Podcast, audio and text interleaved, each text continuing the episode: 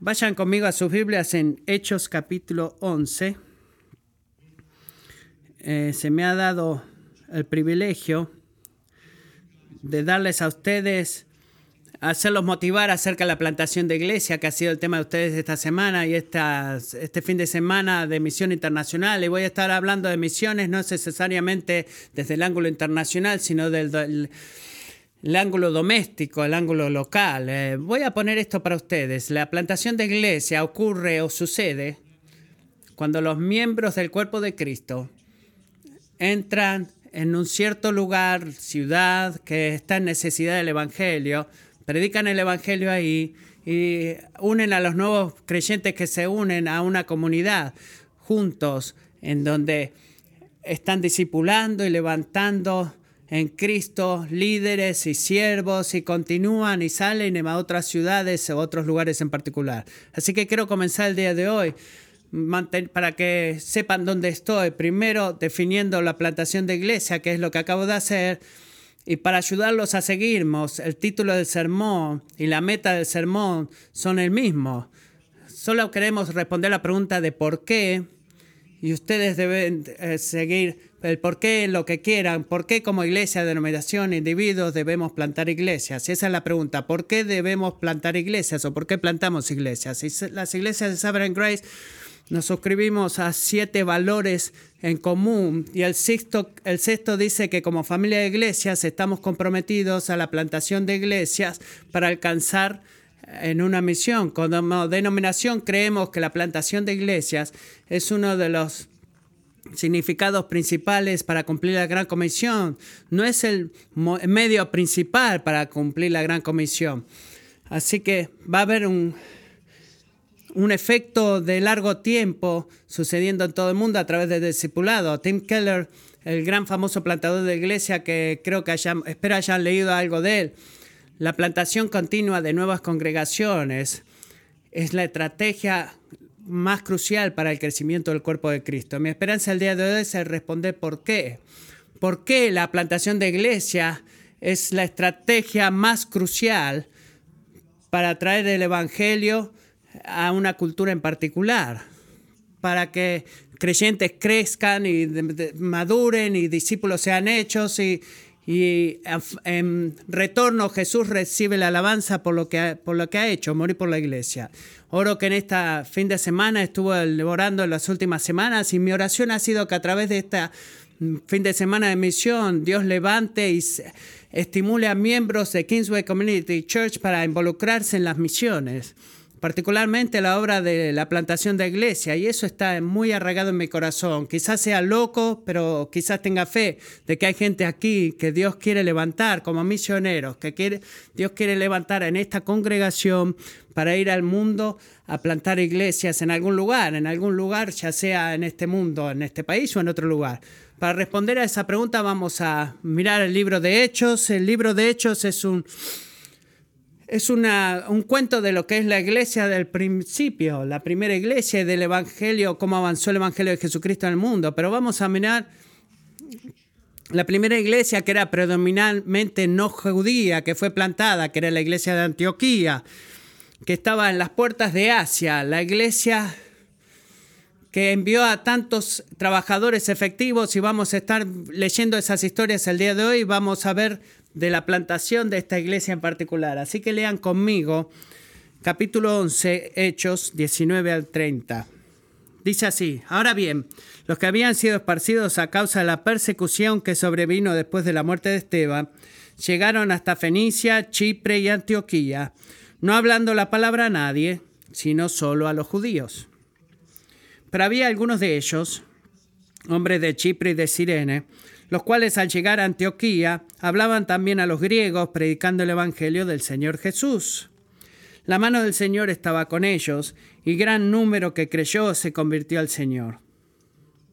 La noticia de esto llegó a oídos de la iglesia de Jerusalén y enviaron a Bernabé a Antioquía, el cual, cuando vino y vio la gracia de Dios, se regocijó y animaba a todos para que con corazón firme permanecieran fieles al Señor porque era un hombre bueno y lleno del Espíritu Santo y de fe.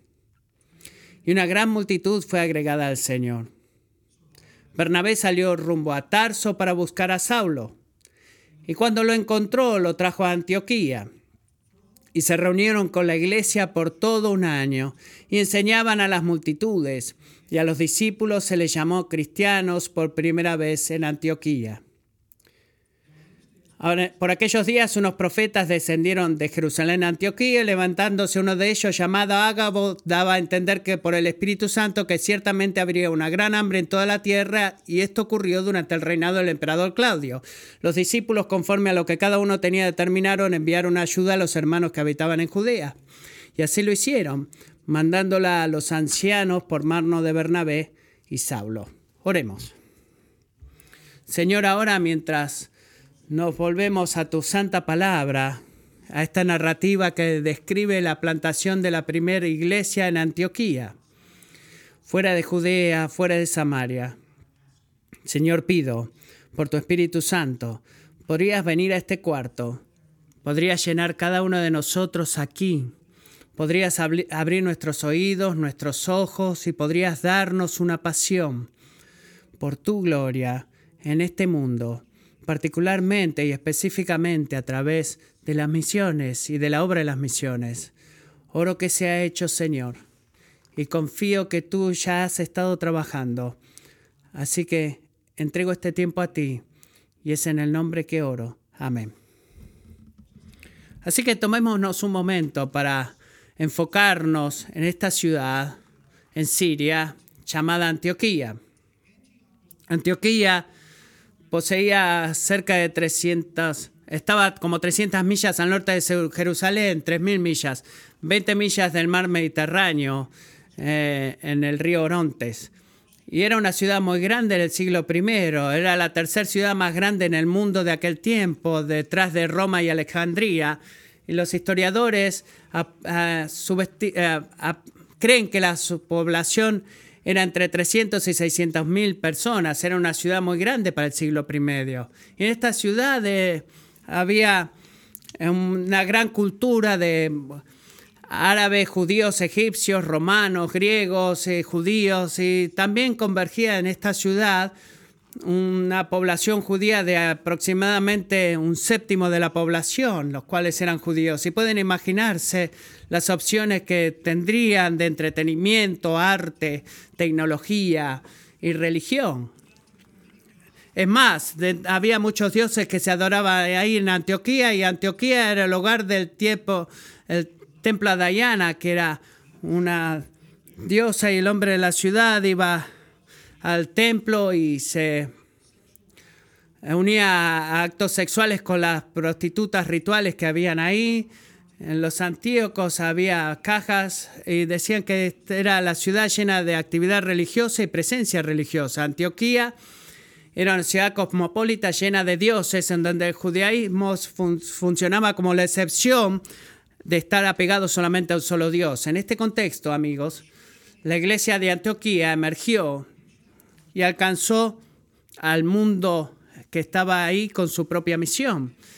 Y ahí en Antioquía, Dios plantó una iglesia a través de la mano obra de algunos evangelistas de Jerusalén. Y en esta iglesia vemos, amigos, una comunidad de discípulos viviendo eh, interculturalmente en una ciudad, ciudad perdón, con muchas visiones y misiones aquí. Esta iglesia estaba haciendo una misión y cumpliendo una misión, haciendo una diferencia en esta ciudad. Y por esta razón creo que la iglesia de Antioquía se convirtió en una, en un estudio apologético para la plantación de iglesias. Así que, ¿por qué plantamos iglesias? ¿Por qué Sabran Grace invierte en la obra de plantar iglesia? ¿Por qué Kingsway debe ponerse detrás de la obra de plantación de iglesia? ¿Por qué vamos a Wilmington a plantar una iglesia? Bueno, este texto, creo, nos provee por lo menos con una respuesta a esa pregunta y esta es la respuesta. Plantamos iglesias porque Dios está en misión, en una misión en el mundo, a través de su iglesia, para fortalecer al cuerpo de Cristo y para transformar a las comunidades locales. Lo voy a decir una vez más.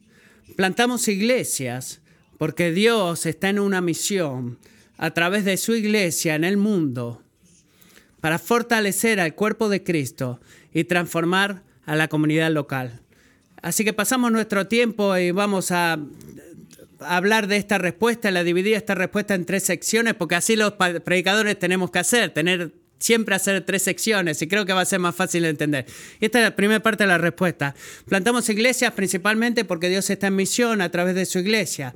Matthew comenzó predicando mi sermón antes de habernos llamados. Aquí sí que van a escuchar palabras familiares, pero eso significa que estamos en la misma página y el Espíritu Santo trabajando. Versículo 19 al 21 en su texto, ahí dice, eh, resalta un momento importante en el libro de Actos. Este es un momento en la historia larga del libro de Hechos, en donde el Evangelio comienza a ser esparcido más allá de ciudades predominantemente judías. Este, Jesús llamó a sus discípulos y les encargó esto, vayan a todas las naciones predicando el Evangelio. Pero también dijo, van a ir de Jerusalén a Judea, Samaria, y qué más dice, a los fines del mundo. Eso está pasando acá. Y en algunos capítulos, Santiago, el hermano de Jesús, va a decir a lo que dijo el profeta Amós. Dice, eso ha sido cumplido. Dios dijo, voy a volver, voy a reconstruir la tienda de David que ha caído, para que el remanente de la humanidad busque al Señor y todos los gentiles sean, que son llamados por mi nombre. Dios está trabajando en un mundo en el cual en el mundo ahora para traer a sus hijos y hijas perdidas de todo tipo de personas o pueblos que ha escogido para salvar y unirlos. Él está trabajando hoy. Es por eso que evangelizamos a nuestros vecinos, porque Dios está trabajando. Es por eso que plantamos iglesia, porque Dios está trabajando. Es por eso que apoyamos a los misioneros, porque Dios está trabajando en el mundo. Amén. Ahora, lo que es significativo, y mientras pienso en este texto, es cómo Lucas describe, es el autor, eh, el motivo o el medio por lo cual Dios cumple esta gran obra misionera. Ningún creyente en Jesús puede creer que Dios está trabajando en el mundo, ¿verdad? Tú miras a tus iglesias y miras lo que Dios está haciendo en la iglesia y Él está trabajando. Tienes conversaciones con vecinos y trabajadores y, y ves cómo Dios está trabajando y abriendo sus ojos. Pero ¿cómo? Es el medio por el cual a veces nos perdemos. ¿A través de quién? Este texto dice, que hay un grupo específico de personas que fue a Antioquía y comienza hablando de la palabra de Dios, de judíos gentiles y de judíos y gentiles como iguales. ¿Qué dice Lucas en versículo 19? Que aquellos que fueron esparcidos debido a la causa de la persecución que sobrevino después de la muerte de Esteban. Y esa era la gente que estaba haciendo esta predicación del Evangelio. Y pueden hablar de Esteban algunos capítulos antes, en el capítulo 6 y 7, Esteban fue el primer mártir apedreado por su fe en Jesucristo por los líderes religiosos en Jerusalén. Y en su muerte, este hombre, eh, Saúl, un fariseo que estaba ahí, estaba viendo cómo Esteban murió y este Saulo comenzó a perseguir a la iglesia en Jerusalén, así que iba a las casas y arrastraba a los cristianos o creyentes en Jesucristo a las prisiones. El capítulo 8 dice, y estos creyentes fueron esparcidos y eh, salieron de Jerusalén por primera vez y se fueron a Palestina y más allá. ¿No es increíble cómo Dios envía a su pueblo? La primera plantación de iglesia fue eh, hecha por medio de la persecución. La llevamos tan fácil acá en América.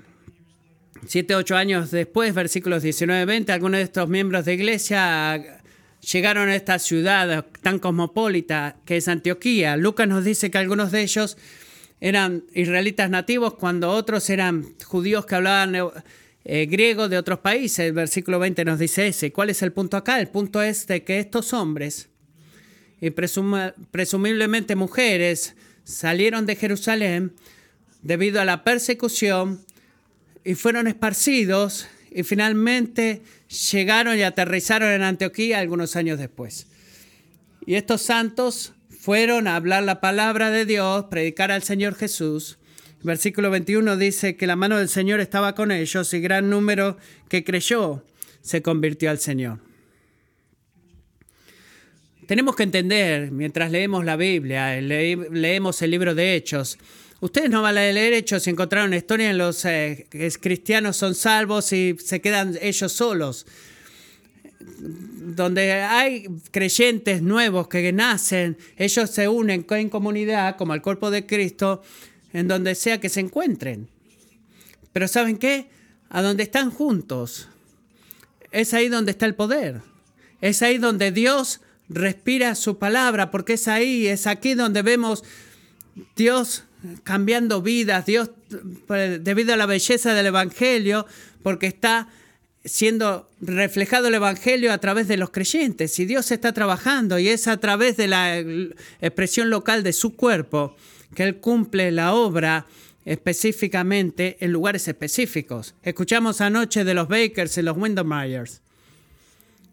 Fui tan movido por ambas historias que me fui pensando en los y ellos ya hablaban como ellos ya solos por tanto tiempo, como Dios en su bondad mandó los England y otra familia que no me acuerdo el nombre para unirse a ellos y qué tan refrescante fue eso cuando el cuerpo de Cristo se empezó a unir. Amigos, hay una iglesia que está ahí ahora. ¿Por qué? Porque los creyentes están unidos en Nissan, Thailand, Tailandia, y hay una iglesia allí ahora. Y Dios va a respirar sobre ellos, sobre sus esfuerzos, y la gente en Tailandia va a venir a aprender y unirse al Salvador y conocer al Salvador, y la gente será salva porque hay una iglesia en Nissan, Tailandia. Y fue a través de esta banda de discípulos en el libro de Hechos que Jesús edificó su iglesia en Antioquía e hizo más discípulos a través de ellos. Y fue a través de este cuerpo local el cual Jesús trajo el Evangelio a la iglesia, a la comunidad que los rodeaba. Y fue a través de esta iglesia que Dios un día enviará más plantadores de iglesias al mundo. Y todo el mundo será sacudido debido a esta pequeña banda de creyentes que, a los cuales el Señor ha respirado sobre ellos. ¿Por qué? Porque la iglesia local es el catalismo de Dios para la misión en el mundo para decirlo un poco más académicamente, la intención de Dios para la eclesiología, eh, para traer la misiología. Tú quieres que la eclesiología traiga la misionología, a ah, la misiología, perdón. No quiero pararme sobre la punta de mis pies, pero amigos, Jesús no ha muerto para salvar a, organizaciones de, de iglesias. No se enoje conmigo, hay lugar para ellos. Alabado a Dios por grupos como los pioneros que ayudan a los Mayas. Dios usa ese tipo de grupos, pero escuchen, la iglesia es el objeto del efecto de Cristo. La iglesia es el, cuerpo por el cual Cristo murió y el libro de Actos, de Hechos, perdón, es que Dios da su Espíritu Santo en Pentecostés a la iglesia. Es la iglesia a la cual Dios envió a la comunidad con el Evangelio. Es a la iglesia a la cual Dios sobre la cual Dios respira para que los esfuerzos misioneros sean efectivos en el mundo. Amigos, si esto es verdad, y creo que esta historia en el libro de Hechos lo confirma, entonces cada iglesia que ama a Jesucristo y que ama su misión y que ama su evangelio, deben estar involucradas en la obra de plantación de iglesia, de alguna manera, de alguna forma. Amigos, plantamos iglesias porque hay ciudades en todo Estados Unidos que no tienen un testigo fiel del Evangelio. Hay iglesias fieles ahí, pero la iglesia establecida que está ahí no puede hacer todo el trabajo. No fueron hechas para hacer todo el trabajo. Pero Dios está trabajando a través de la iglesia local para comenzar el, el testimonio evangélico acá en Richmond, en Charlotte, en Wilmington. El comentarista Dear Thomas, la prueba delante de nosotros es tan urgente y necesaria como lo fue en el tiempo de los apóstoles. Un mundo que está muriendo, se está moviendo a velocidades increíbles a una eternidad perdida y debemos traerle la solución a su drama. Dios podría salvarlo sin nuestro esfuerzo, pero Él nos ha mandado a nosotros como iglesia a evangelizar y, evangelizarlos a través de nuestros esfuerzos. Así que podemos ver acá Dios enviando a miembros de la iglesia local a través del vehículo de la persecución a Antioquía por, con el Evangelio y la gente fue salvo. Eh, estas cosas son fáciles de perderlas si no les prestamos atención. Noten que los ojos de Dios estaban en un lugar específico, en un tiempo específico. Dios tenía gente en Antioquía, ellos no lo sabían todavía. Y así como ah, Jesús, Dios tenía a los siete mil judíos que no se postraron ante Baal, también con el apóstol de, Perdón, el apóstol Pablo más tarde en, el capítulo 18 dice que había muchos en Antioquía, así que el mismo fundamento. Nosotros plantamos iglesia porque Dios está en la misión de levantar iglesias por la cual Jesús murió para salvar. Número dos, la segunda parte de la respuesta. Plantamos iglesias para que el cuerpo de Cristo sea fortalecido. Ahora, amo la historia, esta historia porque nos da por lo menos tres ejemplos de interacción entre iglesias y vamos a mirarla brevemente, versículos 22 y 26.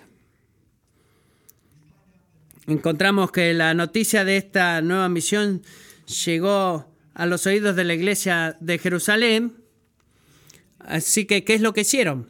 ¿Qué es lo que hicieron cuando encontraron o escucharon que había una nueva iglesia en Antioquía? Bueno, mandaron a uno de, los suyos, su nombre era Bernabé, para controlar las cosas, para supervisar. La iglesia de Jerusalén, amigos, tenía un sentido de responsabilidad hacia esta nueva obra que Dios estaba levantando en Antioquía. Así que, ¿qué hicieron? De un lado, querían estar seguros de que esta era una obra legítima de Dios, pero de la otra mano querían motivar esta obra. Así que, ¿quién mejor que mandar a Bernabé a esta nueva obra, el nombre de, un motivador, Lucas dice en el capítulo 4, para motivar esta iglesia. Jerusalén estaba detrás de la obra de la plantación de iglesias. Ellos sabían que no podían alcanzar este mundo solos, pero también sabían que como miembros del cuerpo de Cristo, que había miembros ahí en Antioquía viviendo en una en una cultura llena de tentación. Se ve como la nuestra, nuestra situación ahora, ¿verdad? Así que mandaron a uno de los, de los suyos para servir a los nuevos miembros del cuerpo de Cristo. Y cuando llegó, Bernabé pudo ver que Dios claramente estaba trabajando y se regocija en su corazón con ellos y los motiva. ¿Qué más hace? Él los motiva para mantenerse fieles. Y a través de la obra de Bernabé y a través de su enseñanza, muchos más fueron agregados a la iglesia. Segundo, Segundo ejemplo de, un, compañerismo. Bernabé quizás se imaginó que te iba a suceder. Bernabé empezó a mirar a la obra que Dios estaba haciendo en Antioquía y se podía imaginar, eh, me puedo imaginarlo a él acostado en la cama mirando al techo y diciendo, ¿qué está pasando en Antioquía? Necesito ayuda, no puedo hacerlo esto solo. Señor, si hay alguien ahí que pueda ayudarme. Y el Espíritu Santo le traigo a su mente, sí, Saulo de Tarso. Saulo de Tarso se ha estado escondido en las sombras en los últimos años, él ha estado sirviendo ahí en Tarso y ha estado ocupado con su obra, pero tú no conoces mucho más de él hasta este punto. Él ha estado un poco escondido hasta este punto. Así que Bernabé dijo, bueno, esta iglesia necesita la enseñanza de Saulo, ellos necesitan ser discipulados. Así que se fue a Tarso. Algunos días de viaje de ida y de vuelta y finalmente lo encuentra Saulo y lo trae de Antioquía y juntos se unen como equipo y por todo un año estos hermanos enseñaron a los antíocos la palabra del Señor y la iglesia creció. Vamos a volver a ese punto. Miremos al versículo 27. Por aquellos días unos profetas descendieron de Jerusalén a Antioquía y levantándose uno de ellos llamado Ágabo daba a entender por el Espíritu Santo que ciertamente habría una gran hambre en toda la tierra y esto ocurrió durante el reinado del emperador Claudio. Los discípulos decidieron hacer una colecta para Jerusalén. Jerusalén está enviando otra vez trabajadores todo a través del mundo conocido en ese tiempo. Eh, ven el compañerismo en el corazón de Jerusalén, ¿verdad? Algunas de estas personas son profetas, y estos profetas arriban a Antioquía y Ágabo se para y dice, Esta, va a haber una gran hambre en el mundo en el año 43-44 de nuestra era. Y que lo que pasó que durante el reinado de Claudio en el año 45 hubo unas grandes tormentas en Egipto y el río fue inundado y las, las cosechas fueron destruidas y como resultado los precios de los granos subieron por las nubes y hubo una gran hambre por los próximos años, desde 46 a 48. Ahora, Miren conmigo, esta iglesia en Antioquía es una iglesia joven. Es fácil para iglesias establecidas empezar a mirar eh, al interior en momentos de hambre, no tanto con esta iglesia en Antioquía. Esta iglesia tiene una misión en su mente, que es alcanzar a la gente con el Evangelio. Ahora, en este punto de Jerusalén las cosas no se ven muy bien. La iglesia está siendo eh, más grandemente marginalizada, la gente pierde sus trabajos y la, la pobreza se esparce en la iglesia en Jerusalén. Así que, ¿qué hizo esta iglesia joven? Juntaron todo lo que pudieron, Antioquía, y dieron para ayudar a la iglesia que había invertido tanto en ellos en sus años tempranos y que invirtió tanto en el crecimiento espiritual. Jerusalén sirvió a Antioquía y ahora Antioquía está sirviendo a Jerusalén. Ven hermanos hermanas, nosotros plantamos iglesias, no solo para levantar al cuerpo por el cual Cristo murió, sino también para crecer, hacer crecer al cuerpo de Cristo por el cual murió. Iglesias establecidas necesitan reconocer que ellas no son solamente responsables por el bienestar espiritual de su comunidad. Por favor, escuchen eso. Tú no eres solamente tú no eres la única iglesia en este lugar. Jesús ama a su iglesia. Él promete edificar su iglesia y debido a que ama su iglesia, Él la levanta, levanta individuos dentro de la iglesia para comenzar nuevas obras en todo lugar. Esta nueva iglesia en Antioquía y nuevas iglesias en todo el mundo proveen un hermoso contexto para discipulado y crecimiento espiritual y compañerismo y eh, un evangelismo firme. ¿Por qué? Bueno, piensa en esto. El evangelio es tan fresco en los corazones de estos cristianos. La vida, muerte resurrección de Jesucristo y todas las implicaciones que le siguen son frescas en sus corazones. Están emocionados. La fe cristiana es real y vital. ¿Y saben qué? Las cosas que importan son atendidas. La iglesia de Jerusalén se dio cuenta que la misión de Dios fue mucho más grande que ellos. Así que enviaron uno de sus mejores, Bernabé. Bernabé se dio cuenta que esta obra era mucho más grande que él y necesitaba a alguien que es mejor que yo para estas cosas, dijo Bernabé. Necesito a alguien que pueda enseñar a esta gente, alguien que sea, esté mejor equipado que yo. Saulo de Tarso, el apóstol Pablo. Estoy tan agradecido que el Señor ha enviado conmigo en mi familia un hombre llamado B. Él podría haber estado aquí, eh, se ha quedado en Somerville, South Carolina, predicando en esta tarde, pero Aaron y yo somos los, eh, lo opuesto que ustedes pueden creer en cuanto a la personalidad. Dios trae hombres y mujeres y muchas veces los matrimonios son totalmente diferentes, pero Dios ha hecho eso con mi, mi mejor amigo plantador de iglesias y nos conocimos 10 años atrás en en, todo que somos diferentes, menos en que los dos somos graciosos, somos chistosos. Pero este hombre ama el evangelismo. Él es un evangelista, tiene el don del evangelismo. Él es aquel que me saca mi zona de confort. Este hombre ama estar alrededor de gente. Si él pudiera vivir en una comunidad de inconversos, yo podría hacerlo. Yo amo a la gente, pero yo soy lo opuesto. Al final del día terminé con la gente. Quiero ir a mi, a mi casa y quiero estar con mi esposa, quiero estar solo. Eh, eh, lo confieso algunas cosas a ustedes aquí, pero es la realidad. Dios ve en qué fallo yo, así que me ha dado Aaron Bean para que vaya conmigo a plantar esta iglesia. Ahora tengo el don de administración, pero Aaron no lo tiene, así que la iglesia necesita un administrador también.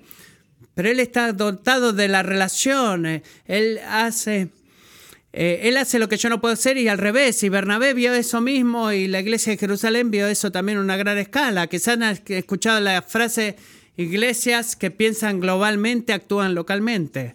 Hermanos, hermanas, el compañerismo entre las iglesias es vital. Y si este mundo va a ser alcanzado para Cristo, esta iglesia en Jerusalén y Bernabé y en Antioquía reconocieron el poder del compañerismo. Así que tomaron En segundo lugar, y enviaron a sus mejores. Me pregunto si nosotros como iglesia establecida estamos dispuestos a mandar a nuestros mejores. Reconocemos que nuestras iglesias, de las cuales Dios está haciendo cosas en individuos para que sean enviados. Reconocemos que nuestras iglesias en todo el mundo y en nuevas obras que Dios quiere comenzar necesita algunos buenos hombres. No solamente necesita algunas buenas mujeres para servir.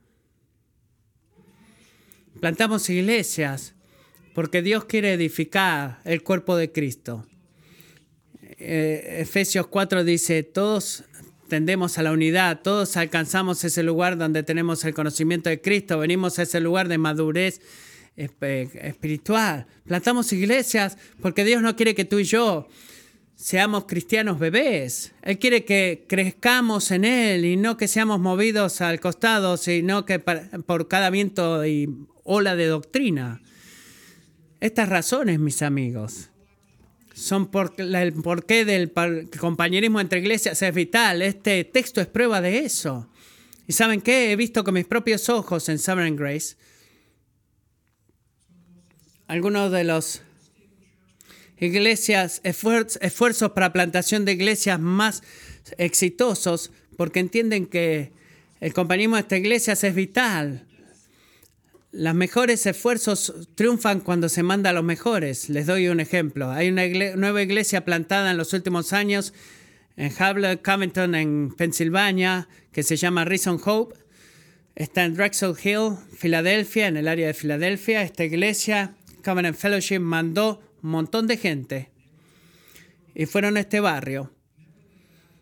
Nunca se imaginaron lo que iba a suceder. Tim Shore es el pastor ahí ese es un querido y querido hermano. Y deberían ver lo que Dios está haciendo entre diferentes razas y etnias en, esa ciudad. Y una de las cosas que tanto aprecio de lo que Cameron Sen mandó, lo mejor de su staff, no los peores, aunque pudieran decir eso. Mandaron a Andy Farmer, por ejemplo, que es otro querido hermano. Puedo nombrar muchos queridos hermanos, pero Andy tal amigo a mí, lo enviaron ahí por todo un año, más de un año, para servir a esta iglesia, para edificar esta iglesia. Eso es compañerismo, hermano y hermana. Nuestra iglesia, esa iglesia es como 170 adultos, cada color y cada etnia que puedas imaginar, adorando al Señor juntos los domingos de la mañana. Es algo hermoso. Así que plantamos iglesias porque Dios quiere fortalecer el cuerpo de Cristo. La última parte de esta respuesta es, plantamos iglesias porque Dios está en misión a través de la iglesia para transformar las comunidades locales. Miremos un poco más atrás en los primeros versículos que hemos leído. Podemos ver que Lucas eh, da una lista de dos grupos principales de gente que, se convirtieron en creyentes. Y hemos mencionado quiénes eras, versículo 19, judíos en esa comunidad. También vemos en el versículo 20 que había griegos, eh, helenios eran, pero en la Biblia vemos que dice griegos, pero es lo mismo. Había una población judía, pero los demás venían, venían de griegos, romanos, indios, egipcios, árabes, persas y cualquier otro grupo que puedas pensar. Así que puedes imaginar lo que sucede cuando empiezas a juntar gente de todos diferentes tipos de etnias y tradiciones y, y historias para adorar al Señor. Sin mencionar que toda esta gente eran politeístas, este, eh, obedecedores de la ley de Moisés y gente que se entregaba a cualquier tipo de placer. Y esta hermosa eh, población y lenguajes diferentes. ¿Sabes lo que vas a hacer? Van a ser gente santificada, pero tantas cosas iban a pasar en ese grupo de gente. Tantos conflictos podía llegar a haber. Pero después que Pablo y Barnabé eh, eh, llegaron, pasaron un año enseñando la palabra a estos nuevos convertidos. Y estos nuevos convertidos pasaron de ser cristianos bebés a discípulos maduros de Jesús y han estado enseñando a esta gente por un año o más de que Jesús mismo fue aquel que vino al mundo y tomó la, debilidad humana y murió por el pecado de aquellos hermanos y hermanas y se levantó de vuelta a la vida por ellos. ¿Para qué? Para que ellos puedan llevar cada uno la debilidad del otro.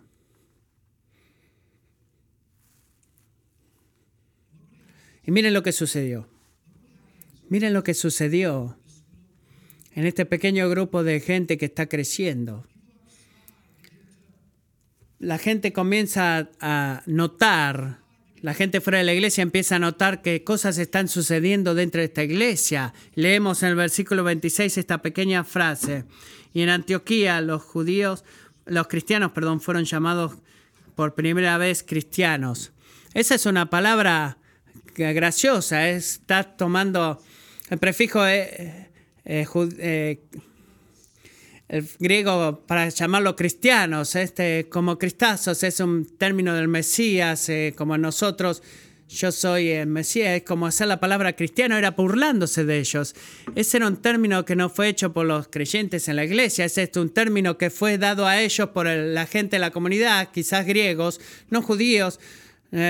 ningún judío le va a dar a un grupo de herejes, como creían que eran los cristianos, un nombre que era el Mesías. Esto era dado por la comunidad griega y esto quizás no era un término de cariñoso. Este no era un término que tú podrías decirle a alguien que amas. Este era un término que, peyorativo para decirle a ellos. Pero la palabra es significativa que usaran esto para definir a este cuerpo de cristianos. Hermanos y hermanas, esta iglesia tenía una unidad que no podían encontrar en el mercado. Tenían una unión tan grande y una humildad y, tan centrados en Cristo que no podían encontrar eso en el mercado. Esta comunidad tenía una, una unión con Cristo que era tan poderosa que la gente en Antioquía podía reconocerlo y podía notar quiénes eran. Estos no eran judíos, estos no eran gentiles. Estos no eran adoradores de Diana o árabes o indios. Estos eran cristianos y se lo llamaron a ellos. Jesús dijo, ellos sabrán que ustedes son mis, discípulos cuando vean el amor que tienen los unos por los otros. Eh, los comentaristas dicen en Antioquía el testimonio de Jesús como el Cristo es tan fuerte que los miembros de la comunidad llaman a los cristianos por primera vez. Este nombre es significativo porque muestra la identificación con Jesús como el Cristo, el Mesías, que la gente notó. Pero también sugiere que tiene una identidad separada y esa identidad separada emerge de este grupo que está que era apelada a los judíos solamente, pero que quizás la próxima etnia estaba forzando el tema de la autoidentificación junto con la declaración mesiánica de los creyentes acerca de Jesús. Identidad está, la identidad se está alcanzando con, con sus palabras y les dieron un nuevo nombre, un nombre que cambió el lenguaje común de la comunidad. La gente notó. Y amigos, debido a esto, la gente viene al Mesías y es salvo. ¿Saben qué? Plantamos iglesias. Plantamos iglesias porque una nueva obra del Evangelio tiene poder para revitalizar a la comunidad. Tiene el poder para traer junta todo tipo de, de etnias y condiciones y clases sociales. ¿Y por qué? Porque el amor de Cristo es central para su compañerismo. Ese es porque su de dónde viene su identidad más que nada. Y cuando Jesús es exaltado sobre todas las cosas, ¿sabe lo que hace eso por nosotros? No nos hace tener temor de lo que es diferente. Causa que corramos a eso y lo abracemos y disfrutemos. Y encontremos formas de disfrutar juntos. Eso es lo que hace el Evangelio. En la comunidad de eh, muchas gentes que han sido unidas. Y para decir eso vamos a, en Wilmington a tener una división racial. La división racial, perdón, es un gran problema y Creo que es como en las ciudades, en casi todas las ciudades del sur, pero en Wilmington en particular es especialmente, es especialmente grave. Eh, podemos ver que no es el caso, este, pero hay un tipo de corriente callada en Wilmington que tiene una historia muy larga y negra. Han sucedido eventos en Wilmington en los últimos ciento y pico de años. Que saben qué, si tú no eres creyente, te digo, cambia, cambió el modo de la política en el siglo XX. Jane Crollos salió de este movimiento en 1988, por ejemplo. Historia oscura y solamente ahora esto ha sido reconocido y entendido. Amigos, Aaron y yo y somos un grupo de hombres blancos y vamos a ir a Wilmington. Y vamos no armados con soluciones de que eh, un grupo de blancos va a destruir el racismo. No, eso sería necio de nuestra parte. Vamos a, armados con el Evangelio de Jesucristo. Pablo escribió luego que en Cristo Jesús, tú que estás lejos, que estuviste lejos una vez, fuiste traído cerca por la sangre de Jesús o la sangre de Cristo. ¿Quién es nuestra paz? Jesús lo es. Él es nuestra paz. Fue hecho y quebrantado en su carne a través de su muerte. Y ha destruido la, la barrera de hostilidad entre las, entre las razas. Somos una iglesia predominantemente blanca, pero nos damos cuenta que Jesús era totalmente diferente de lo que fue. Se vistió de carne humana, el Dios del universo, por primera vez. Y se permitió a sí mismo nacer a través del canal de nacimiento de una mujer y por treinta y pico de años fue rechazado y burlado por gente en su familia, en sus vecinos, la comunidad, al punto que fue eh, fue crucificado, cuando reconocemos que este es quien fue nuestro Salvador, cuando reconocemos que dio su vida para que poder levantar a su iglesia futura y vemos que Jesús se adaptó a nosotros, no corremos más de lo que es diferente, no huimos más de lo que es diferente, lo abrazamos como Jesús lo hizo. Jesús nos ve a nosotros como somos y nosotros debemos ser como Él y debemos hacer lo mismo. Debemos entender, buscar entender lo que no entendemos, debemos hacer preguntas, debemos aprender, debemos crear relaciones con gente que no se ve como nosotros. Y eso es lo que nos permite hacer el Evangelio, hermanos, hermanas. Y estos antiguos cristianos en Antioquía se les ha dado un nuevo nombre como identidad, porque la gente a su alrededor pudieron ver que eran diferentes. Estos creyentes tenían una identidad en Jesús y fueron llamados cristianos, los llamaron a ellos cristianos, porque estaban cambiando la, la raíz social de Antioquía. Oh Señor, ¿podrías hacer eso en esta iglesia? ¿Podrías hacer eso en nuestras iglesias en todo el país? Amigos, ¿quieren traer el Evangelio a la cultura a tu alrededor? envuelve, involúcrate en la plantación de iglesias. Planta iglesias, Kingsway. Plantas iglesias. He oído de las iglesias que plantaron y lo sé. Planten más iglesias. Dios está en misión a través de su iglesia. Para transformar la localidad eh, local, para transformar, para traer el cuerpo de Cristo en ciudades alrededor del mundo para su gloria. Para cerrar, Jesús dijo que los campos están blancos para la cosecha o listos para la cosecha. Cada una de las ciudades en los Estados Unidos están llenas de gente que no conocen a Jesús. Hay un gran campo misionero en este país. Saben que en Richmond solamente la población de 1.300.000 personas en el área de Richmond y sus alrededores. No pude creer cuando leí esto. 600.000 personas ni siquiera son miembros de una iglesia, no van a una iglesia. 600.000 personas. Saben que en la zona de Richmond hay aproximadamente, en el área de Richmond y sus alrededores, cerca de mil iglesias. Y esas mil iglesias no pueden alcanzar esos 600 mil. Necesitamos más iglesias, amigos. Necesitamos más iglesias centradas en predicar fielmente el Evangelio, que traigan la palabra de Dios a esas comunidades.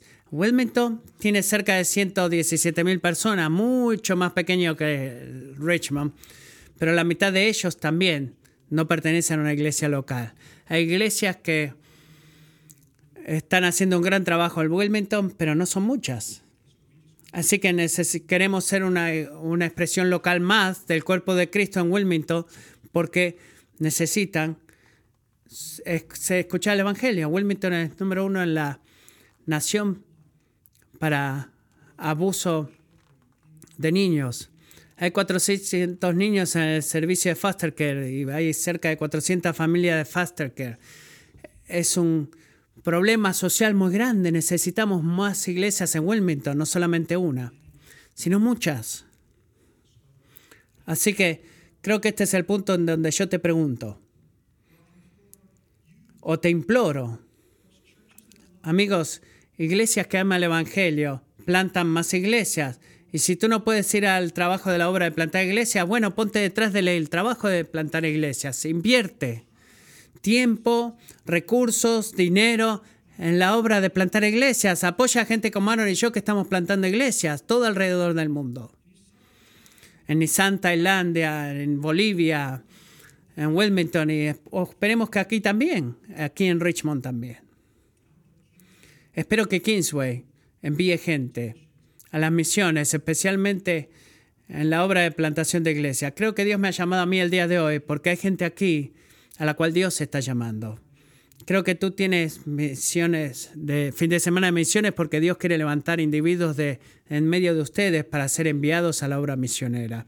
Lo que quiero hacer por ti ahora es orar por ti. Mientras terminamos nuestro tiempo, quiero orar específicamente por esta iglesia.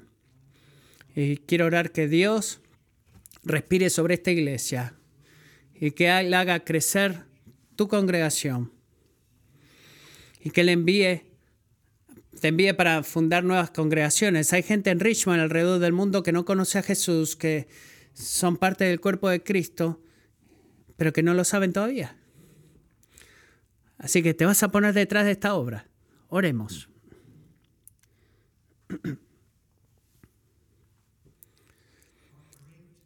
Nuestro gran Dios misionero que ha venido a este mundo en la persona de Jesús.